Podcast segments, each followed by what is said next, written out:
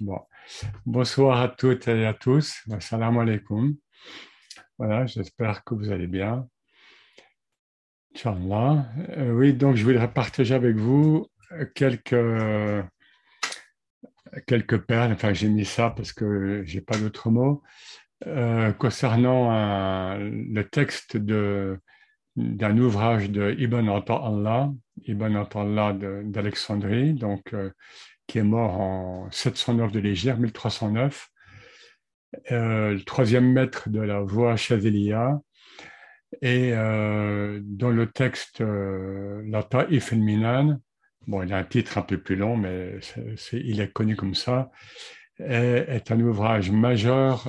Alors, on dit que c'est l'ouvrage doctrinal, enfin, qui, pose la, les fondations spirituelles, doctrinales de la voie Chazélia. Et à vrai dire, il pose aussi euh, beaucoup de, de, fondements sur la voie soufie. Alors, ce texte, je reviens sur ce texte, pourquoi? Moi, je l'ai traduit et commenté un petit peu en, euh, en 1998, il est sorti à cette époque chez Grasset, et, euh, et, je reviens sur ce texte parce que depuis quelques mois, il y a des personnes qui, qui,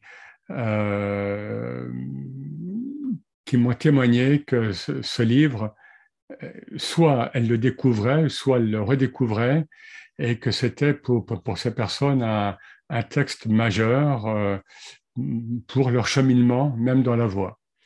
Alors du coup, ça m'a amené un peu à le, à le redécouvrir, à le relire, hein, parce que même si c'est un texte qui, reste toujours présent en, moi, hein, parce que c'est, j'avais traduit euh, in extenso, donc la sagesse du Maître Soufi, euh, ah, maintenant, il est, il est, accessible en format Kindle. Pour ceux que ça intéresse, on le mettra, on mettra la couverture euh, euh, après sur le site.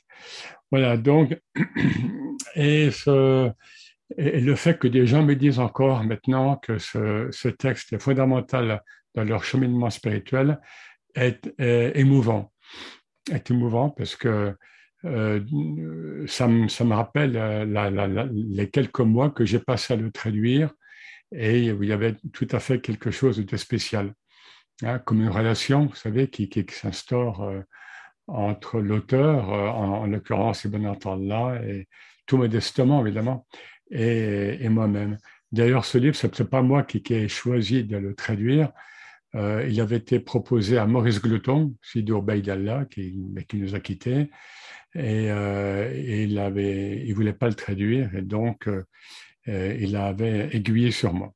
Bon, bref, voilà, donc il y a aussi un lien personnel, mais qui est important, surtout dans ce que je vais dire. Alors, ce que je vais dire, c'est alors quelques bribes, évidemment, hein, c'est un texte, encore une fois, qui est très foisonnant, très riche, euh, quelques, quelques facettes du, donc, du contenu de cet enseignement.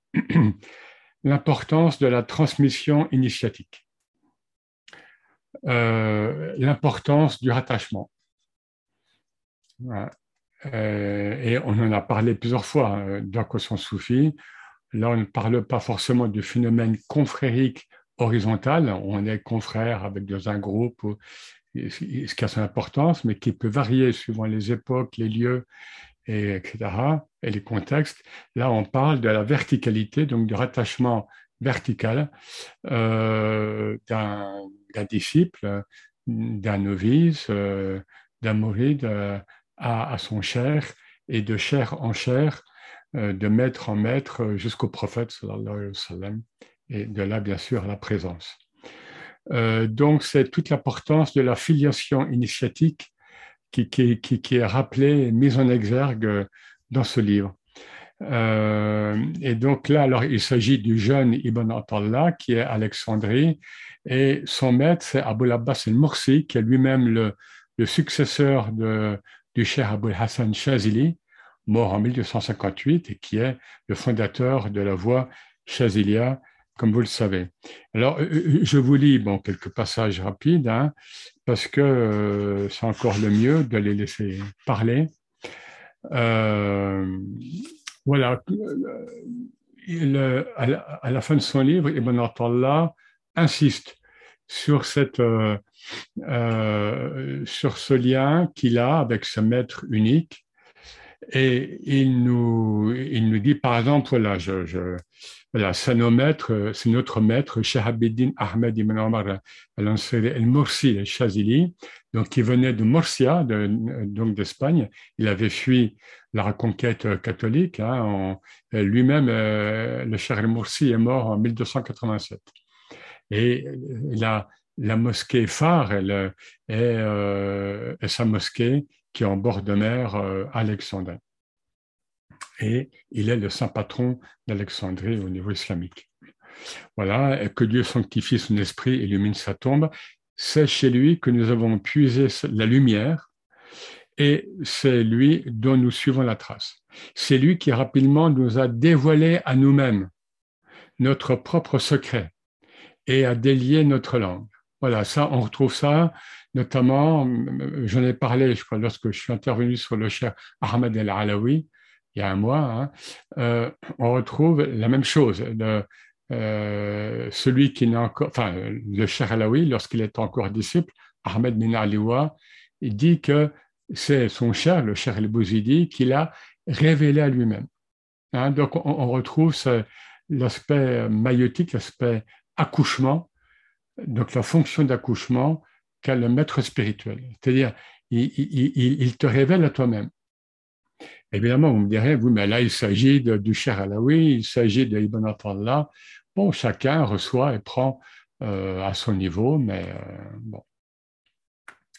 Voilà, c'est lui qui rapidement donc nous a dévoilé à nous-mêmes notre propre secret et qui a délié notre langue. Il a planté en nous l'arbre de la connaissance, de la gnose, hein, dont les fruits sont parvenus euh, à maturité et dont les fleurs exhalent leur parfum. C'est lui qui par la grâce de Dieu, assez l'impact avec, avec nous. Hein, et vous savez que lors, du rattachement, il y a un pacte qui, est fait euh, avec telle ou telle modalité. Et là, il dit bien, lui, euh, Ibn Attallah était jeune, il avait 17 ans lorsqu'il a euh, connu le Charbel Abbas el-Morsi. Et donc, il dit que ce, pacte est venu du Cher el-Morsi. Hein. et c'est lui qui nous a suggéré de parler dans les deux sciences, exotériques et ésotériques. Le Cher El-Moursi voit, alors que Ibn Attallah a 17-18 ans, il voit qu'il va être un, grand savant dans la science exotérique, et ça a été le cas, et de la science ésotérique. Et Ibn Attallah, lorsqu'il va vivre au Caire, euh, donc pour répondre à la voix chez Elia, va aussi enseigner à El Azhar, donc la grande mosquée université, il enseigne les deux. Il enseigne le droit musulman notamment et le tasawwuf et le soufisme. Voilà, et voilà, toujours, euh, vous voyez, il précise ça, c'est euh, voilà, la parenté, hein, l'importance de la parenté. Sur le plan, sur le plan initiatique, nous ne nous, ne nous rattachons qu'à lui et ne nous fions qu'à lui. Quiconque nous attribue une filiation à un autre maître est un ignorant ou fait semblant de l'être. Et il continue un petit peu après, la paternité spirituelle a plus d'importance que la paternité ordinaire, charnelle. Et son, authentification mérite davantage de précaution. En effet, la parenté charnelle est assujettie à la, à la paternité spirituelle, mais l'inverse n'est pas vrai. Donc ça, on le, trouve souvent, hein, soit écrit ou soit énoncé euh, oralement par les maîtres hein, euh, et par les gens de la voix, tout simplement, euh, surtout à un certain moment de la vie et, de la vie spirituelle, la, filiation spirituelle l'emporte ou devrait l'emporter sur la filiation charnelle. Alors des fois, il peut y avoir les deux à la fois. Quelqu'un, parfois, peut être le fils d'un cher, et à ce moment-là, il, se rattache à lui, euh, donc spirituellement, mais il est également son fils charnel. Mais bon, bien sûr, et ça arrive dans, dans, dans le système cophorique. Mais euh, si on regarde à, l'échelle globale de l'histoire du soufisme, ce n'est pas ce qui prédomine, hein, donc, donc, depuis des siècles. En tous les cas, ce qui est important, voilà, un des rôles, un des rôles du cher, c'est le miroir tu es, tu as en toi, tu as tout euh, ce que Dieu a déposé en toi, et moi je suis le miroir, je suis l'accoucheur. Hein. Mais, encore une fois, je ne vais pas faire le boulot à ta place. Hein, ils sont, c'est ça que ça veut dire aussi. Alors, des fois, ils le disent un peu de manière euh, prompte, un peu, un peu même euh, brutale parfois, et des fois, ils, ils, ne disent pas, et puis ça se révèle au, cours des mois, des années, etc. Et dans, ce qui est beau aussi dans ce livre, bon, qu'on trouve parfois ailleurs, mais il y a une fusion, il y aura une fusion entre l'être de l'imam Shazili, le Charles Shazili, et, donc là, il parle de ces deux maîtres, hein, l'imam Shazili, qu'il n'a pas connu lui personnellement, et son disciple, donc Abul Abbas el-Mursi, qui lui est le maître de euh, Ibn Attallah. Voilà, par exemple, quelqu'un, quelqu'un euh, à un moment, mais ça il le relate, voit en rêve, voit en rêve euh, l'imam Shazili descendre du ciel et pénétrer dans le corps de son disciple, en l'occurrence de Abul Abbas el-Mursi. Donc il y a cette fusion, il y a cette descente, cette identification. Hein.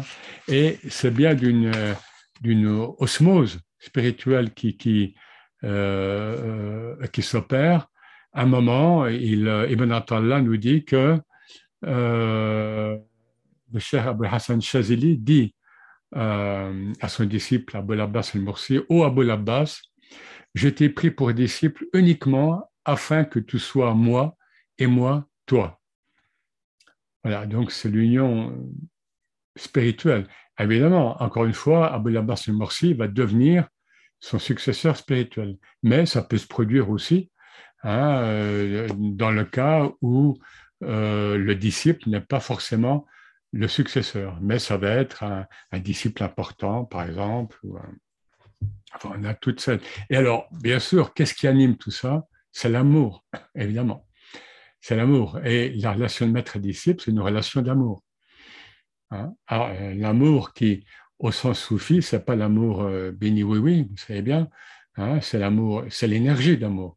Hein, qui peut être parfois rude, avec, qui, qui, répond parfois à cet adage euh, français qui aime bien châtie bien. Parfois on le trouve. Mais alors, euh, là, les questions d'amour, c'est lorsque le jeune Ibn Attallah, qui était prévenu contre les, contre les soufis, il était d'un milieu de juristes il y avait des malékites euh, à Alexandrie, et puis, euh, euh, bon, voilà. et puis, il, va chez les Charbel Moursi, il, y a, il, y a une séance, et là, il est, c'est la révolution intérieure. Hein, voilà, c'est la révélation spirituelle.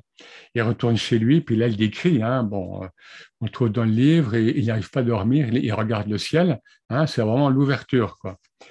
Et donc, il nous dit, euh, voilà, donc je contemple le ciel, etc. Cette méditation m'amena à retourner chez le cher. Hein. Dès que je fus introduit auprès de lui, il se leva et me fit un accueil si chaleureux que j'en fus gêné. Pourquoi ce cher là euh, se lève pour moi qui a 17 ou 18 ans euh, bah, Parce que le cher euh, El Moursi avait bien sûr Adaraka, il avait bien perçu à qui il avait affaire. Ah, voilà, donc il continue, je ne me sentais pas digne d'être reçu d'une telle façon. Les premiers mots que je lui adressais furent Maître, je t'aime. Bon, évidemment, là je lis ma traduction, évidemment, il y a le texte arabe hein, qui est mieux, mais bon. Et le cher répond Que Dieu t'aime comme tu m'aimes. Puis après, il continue leur dialogue et il, il entre dans plus de détails. Voilà. Alors, un autre point que je voudrais, euh, voilà, un autre flash euh, sur cette relation de maître et disciple. Alors là, du coup, on, pardon, on quitte cette relation, la force de cette relation de maître et disciple, et les Lata et de d'Ibn Attallah, c'est aussi un des textes, et un des assez rares finalement, textes euh, de ce qu'on appelle la géologie. Parce que le, les Lata et le titre, une partie du titre, c'est Lata Isminan fi manaqib et cher Abul Abbas al-Mursi. Et le manaqib, c'est les vertus spirituelles. Donc, ça ressort au genre des, euh, de ce qu'on appelle la géographie. Écrire la vie des saints, ce qu'on trouve dans toutes les, dans toutes les traditions spirituelles, évidemment. Et en arabe, on parle beaucoup de adab el-manaqib, donc la littérature hagiographique, c'est-à-dire un disciple écrit sur son maître défunt ou qui est encore vivant, ou un successeur d'un maître écrit sur celui qui l'a initié, etc., etc. Et bon, donc là, il y a cette dimension, mais il y a la géographie, mais il y a aussi la géologie. La géologie, c'est la science de la sainteté. La science de la sainteté. Et, et Ibn, Ibn consacre le long premier chapitre de son ouvrage à ce sujet, sur ce sujet. Et évidemment, qui dit sainteté en islam dit euh, la hakika mohammediya, dit la réalité mohammedienne. Là, je vous lis, un, passage qui est, enfin, que moi j'ai souvent cité, ici ou là, parce qu'il résume très bien le, le rôle, euh, enfin, la relation qu'il y a entre le prophète en tant que matière mohammedienne, en tant que réalité mohammedienne métaphysique, et le rôle des saints en ce monde post-prophétique, hein, puisqu'il n'y a plus de prophète après la mort du prophète en 632, eh bien, ce sont les saints qui, prennent le relais. Et il explique là dans cet extrait euh, comment se, passe cette euh, articulation. Alors, je vous lis le passage. Euh, puisque tu as conscience que la mission de guide spirituel ne saurait prendre fin, c'est-à-dire même après le cycle de la prophétie, tu peux en déduire que la lumière qui se dégage des saints, des awliya, provient de l'irradiation de la lumière, donc de celle de la prophétie sur eux. Sache que la réalité mohammedienne, la hakika al est semblable au soleil. Et la lumière du cœur de chaque saint a autant de lunes. Voilà, la, la réalité mohammedienne, c'est le soleil, et chaque saint mohammedien, chaque saint musulman, qui est donc forcément mohammedien, est, comparable à autant de lunes, à une lune. il continue, tu le sais, la lune est claire parce que la lumière du soleil s'oppose sur elle et qu'elle la réfléchit. Le soleil, le soleil illumine donc de jour, mais aussi de nuit, par l'intermédiaire de la clarté lunaire. Il ne se couche jamais. Tu peux ainsi comprendre que le rayonnement des saints est permanent, vu que la lumière de l'envoyé de Dieu irradie constamment sur eux. Hein, c'est très clair, hein, ce rapport entre cosmologie et, euh, sainteté. Hein, les saints sont donc des signes, ayat, que Dieu envoie aux hommes en les manifestant l'un après l'autre. Et il cite le verset coranique 2, 252, Tels sont les signes ou les versets de Dieu, nous te les révélons en toute vérité. Voilà, un passage, bon, je pas, ça, prendra du temps à commenter, mais là, on, voit très bien comment opère, hein, de manière concrète finalement, la réalité métaphysique mohammedienne euh, pour perpétuer euh, la sainteté euh, dans la sphère islamique, donc jusqu'à la fin des temps. Un autre aspect de la, réalité mohammedienne, euh, euh, aussi bien l'imam Shazili que, le cher Abu Abbas al-Mursi disent à un moment, et lui le rapporte, Ibn Atallah, le rapporte, euh, si, le, prophète m'était caché ne serait-ce qu'un seul instant, je ne, je ne me compterais plus parmi les musulmans. Si le prophète m'était caché un seul instant, était voilé un seul instant, je ne me compterai plus parmi les musulmans. Alors, évidemment, vu comme ça, on peut voir, bon, ben, ça c'est eux, c'est leur makam, mais bon, nous, euh, voilà. Mais il faut bien comprendre ce que ça veut dire, hein, évidemment. Euh, c'est la présence mohammedienne. Hein, c'est la présence mohammedienne qui est donc toujours là. Et donc, de fait, hein, tout saint musulman est mohammedien. Et euh, allons plus largement, tout tout musulman est forcément mohammedien, euh, par euh, a priori. Et puis après, il peut être aussi christique, abrahamique, mais toujours, hein, rappelons-le, par cet intermédiaire de la réalité métaphysique mohammedienne. Voilà ce qu'il disait donc toujours cette présence du prophète. Et ce qui me vient aussi à l'esprit, à un moment, Ibn Atallah nous dit que la présence divine et la lumière divine étaient toujours si présentes, si fortes chez le, Cher El-Moursi, qu'il se voilait même pour dormir, pour, euh, il se voilait, euh, vous savez, avec un bandeau, donc les yeux. Ben, il, disait que ça l'aidait à, estomper un peu, parce que c'était un homme, il fallait bien qu'il se repose, qu'il, ça, ça, et ça l'aidait à estomper un petit peu, ou à tamiser à tamiser euh, cette lumière divine qui, était toujours euh, présente. Et il y a beaucoup de choses qui me, reviennent avant, mais et, euh, Hassan Shazili disait de Abul Abbas al-Mursi, il disait Abul Abbas connaît mieux les routes du ciel que les routes de ce monde. il connaît mieux les routes du Malakut, du royaume céleste, que les routes du Mulk.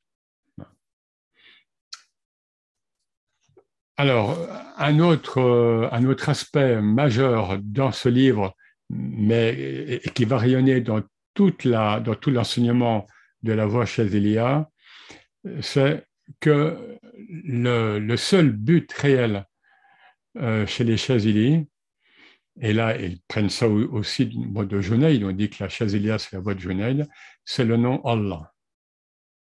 Enfin, le nom et le, et le nommé, évidemment.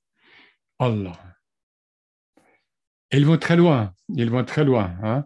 D'ailleurs, dans la Ta'if Minan, Ibn Atallah parle peu des noms divins, Asman Husna, il, en parle peu.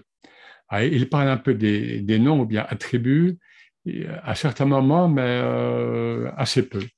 Pourquoi On voit déjà que dans la Chazelia naissante, eh bien, on est dans, on, cherche Zat, on cherche l'essence.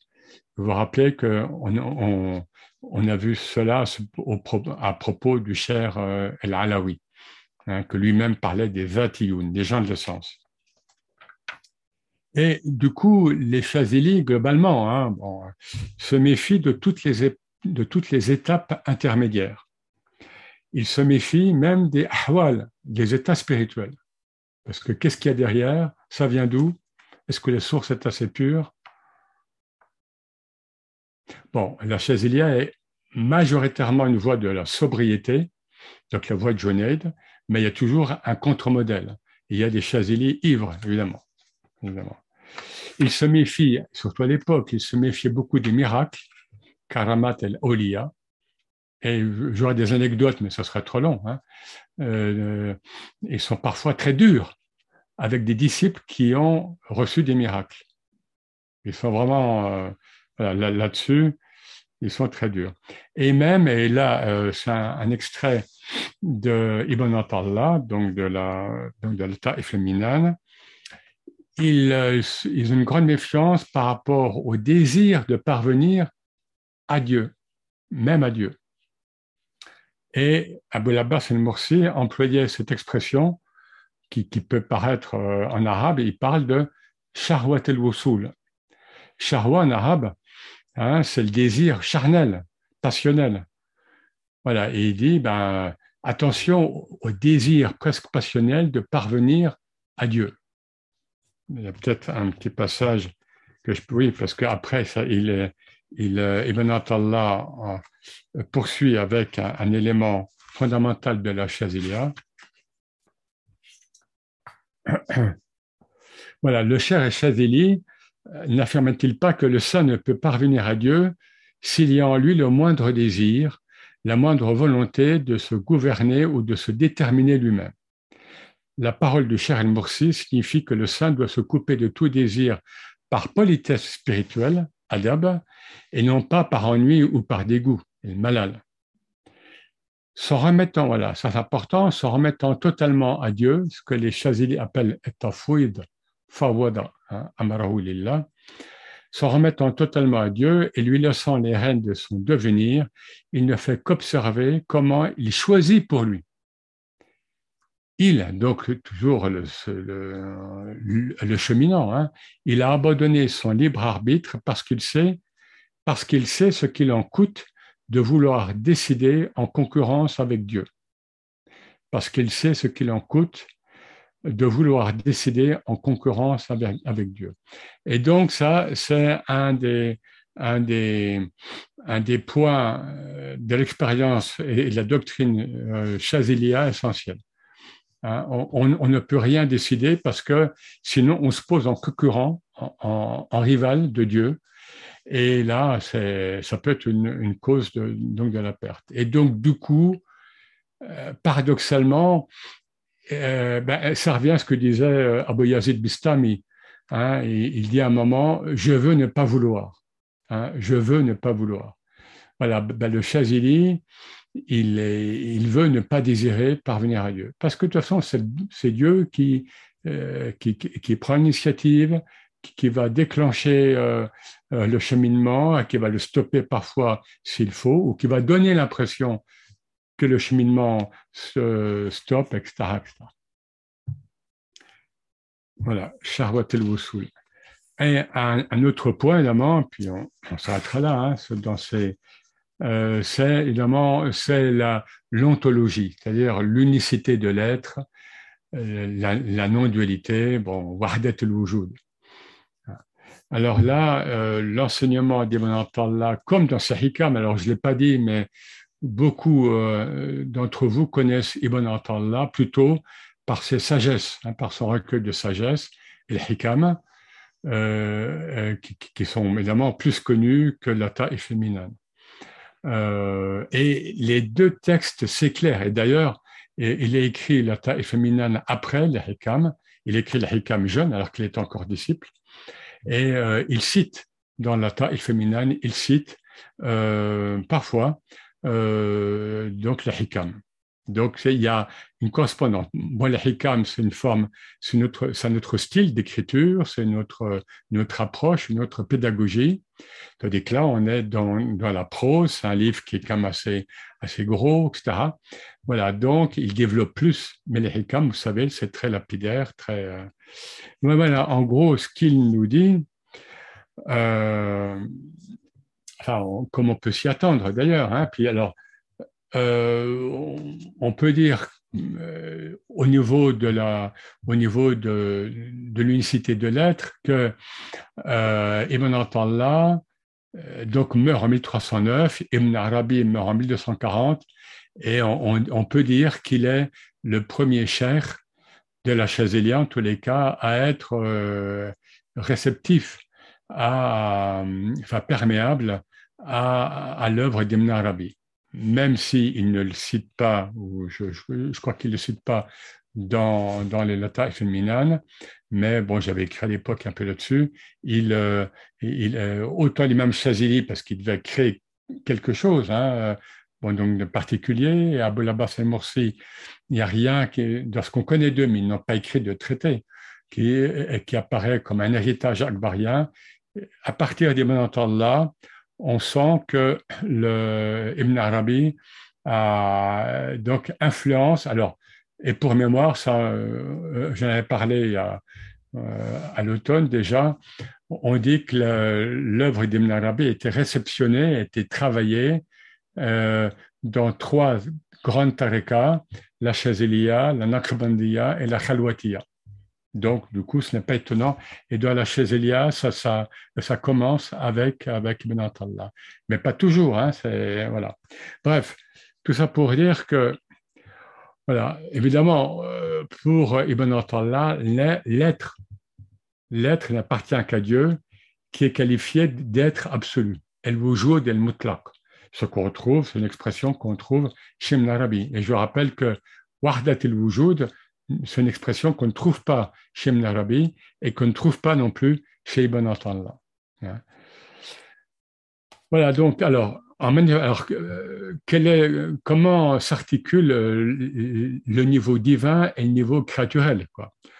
En manifestant les créatures, Dieu a doté celles-ci d'une existence qui n'a qu'une valeur relative, voire nulle.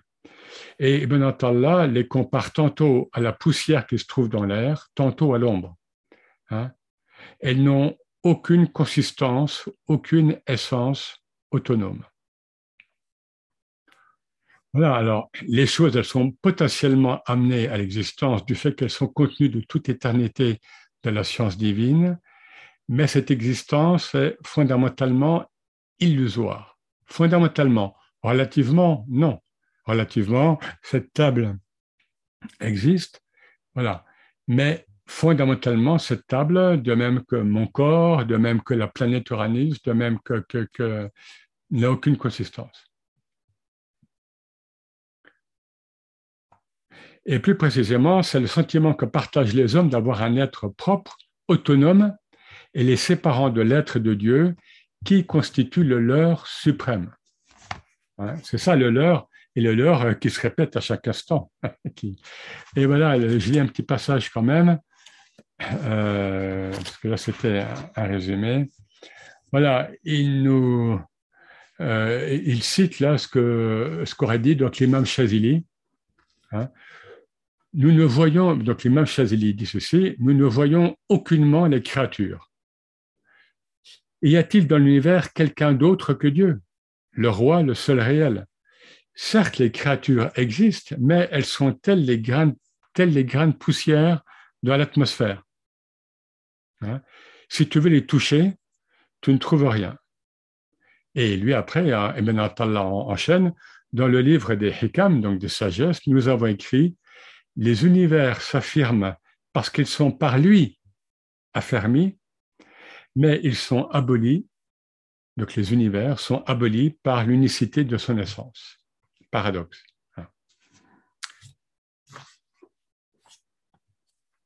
Et donc, euh, là, encore un petit résumé là-dessus, il ressort donc de ceci que le voile qui se dresse entre Dieu et toi n'a pas d'existence réelle car cela impliquerait que ce voile est plus proche de toi que lui. Or, il n'y a rien de plus proche de toi que Dieu, en référence au verset coranique, bien sûr, et nous sommes plus proches de lui que sa veine jugulaire. C'est l'illusion, c'est l'illusion qui te fait croire que le voile a une réalité. Ce que tu voiles de Dieu n'est pas l'existence d'une entité qui partagerait l'être avec lui, Ceci est impossible, mais simplement une illusion encore qu'il existe autre chose que lui. Bon, là, je crois que c'est clair. Et nous terminerons justement sur ce, sur ce constat. Euh, finalement, Ibn Attal nous dit là, dans ce livre-là, sur la question de l'ontologie, l'être, euh, d'où vient l'être, euh, à qui est à l'être, etc. finalement, il nous dit que le monde est à la fois lui, donc Dieu, donc réel, et non-Dieu. Et évidemment, euh, pour certains, ça va évoquer ce, euh, la, la, formulation très fréquente qui revient, très fréquente qui revient chez Ibn. Hein, le monde est à la fois lui et non lui. Adam, nous, nous sommes à la fois lui et non lui. Voilà, et comme toujours, là, on conclut sur le fait que la voie spirituelle est toujours euh, un éminent paradoxe. Merci à vous.